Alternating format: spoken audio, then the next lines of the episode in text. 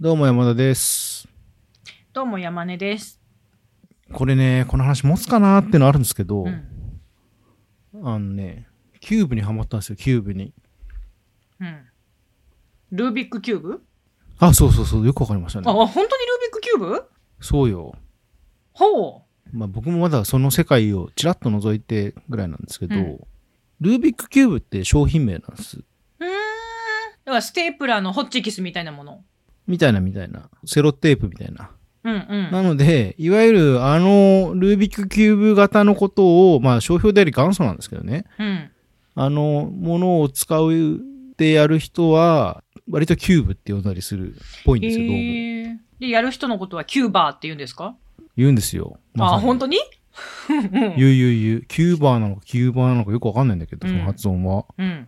で、いや、なんでハマったかって、この間、あの、ちょっと収録の仕事があって、そしたら、あの、なんかやたらキューブにハマったんですよ、その、周りのカメラマンの人とかほが。でう。う、ん。あれさ、ずっといつか揃えたいなと思ってやってたんですけど、ん。簡単ですよって言われて、うん。揃えるだけだったら1日ですよ、みたいなこと言われて、本当ですかとか言って。ほう。で、やって、まあできなかったんですですけど、なんかちょっとそれで本格的にちょっと興味持ってやってみようかなと思って、で、家帰ってきてから買ったんですね、ネットで。うん。うん。でね、あのね、これ検索すると出るんですけど、高橋メソッドってのがあるんですよ。ほ高橋さんって人が考えた高橋メソッドっていうのがあって、う。はい。それはその一つのうんあのパターンの動かし方だけで基本全部揃えられるっていうメソッドなんですね。うーん。私これ一回もそ揃えられたことないっすよ。そう、僕もそうだったの。うんで、一つのパターンの手の動かし方だけで、うん、あの、全部揃えられるっていう高橋メソッドを YouTube の動画を見ながらやったら、うんね、本当にね、一日で揃えられるようになったの。へえもうどんだけバラバラになっててもあ、全然全然。あんま関係ない、その、どんだけバラバラはっていうのは。へえで、それ始めたのが、まあ、ほんと、2週間前ぐらいとかで、うんうんで、もう初日で高橋メソッドにより、あ揃えることができるようになったから、うんで、そうすると、あとは、いかに早くそれを揃えられるかっていう、それは、スピードキューブっていう競技なんですよ。うん、なんかあのスピード勝負するのがあるっていうのは聞いたことはあるそう。だから、揃えられるのはみんな余裕でできちゃうから、あとはいかにそれを早くできるかっていうのでう、んやっぱり初心者はね、1分切りを目指すんですね。うんで、1分の壁、次に40秒の壁があって、うん30秒の壁、20秒の壁ぐらいまであるらしいんですよ。うんで、世界記録は今4.7いくつみたいな。あ秒そんなにでもそれって私ねあのねスピードで争うのを知った時に思ったのが最初のバラバラ具合によって、ゴールに行き着くのが早い遅いって出てくるんじゃないんですかあーまあ、ちょっとね、それとはちょっと多分違うんだけど、うんあのーやっぱりね、散らばり具合で最終まで行く手数が、ちょっとばらつきがあるから、うん、うん、スピードキューブ界ではね、5回やって平均スコア取るんですよ。ああ、なるほど。だよね。そうじゃないと、ちょっと、一発勝負だと不公平感あるよね。そうそうそう。でね、今もう、僕ね、1分15秒ぐらいまで来てるんですよ。お、すごい。2週間でそんななるんだ。うん、全然なる。多分、これは。へえ。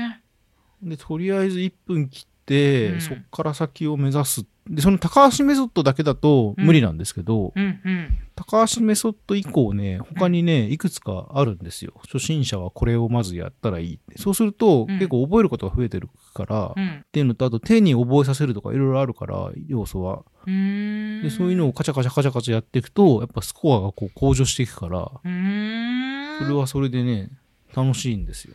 これ、ルービックキューブの発明者、ルビック・エルネンさんは、1分ぐらいで揃えられるらしいですよ。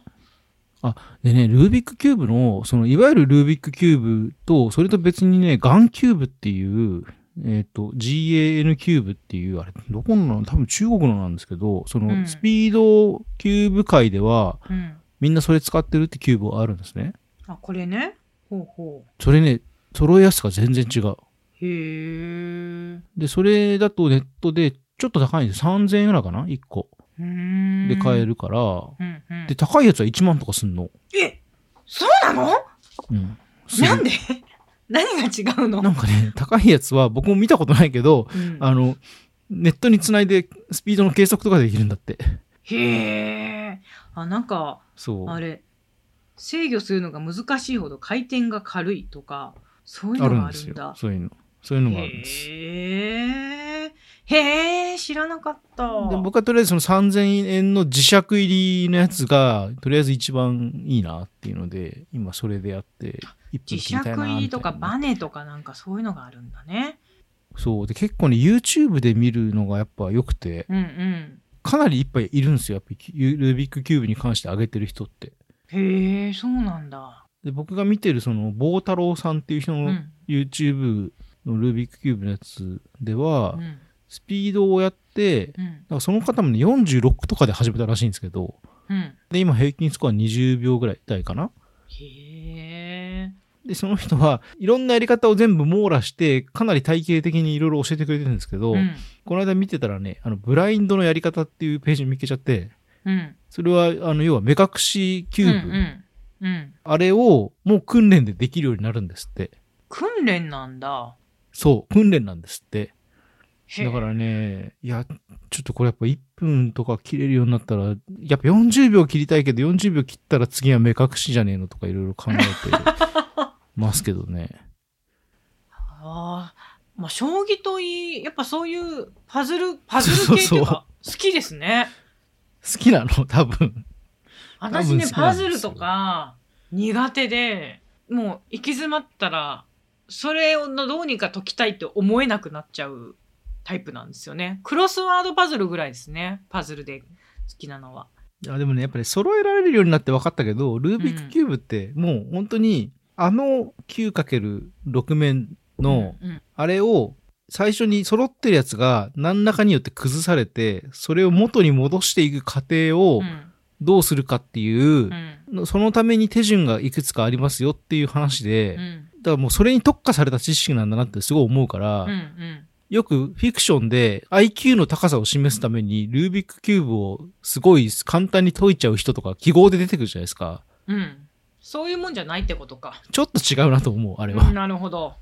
なるほどね。そのやり方をちゃんと知るかどうかみたいな。っていうことですね。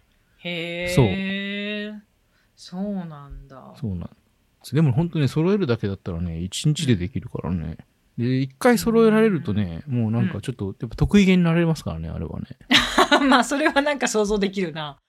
まさかここでルービックキューブの話が出るとは思わなかったけど、あの、あそういえば将棋好きだもんなっていう、すごい納得。そう。次から次へとね、興味は移ろいますね、本当に。そうか。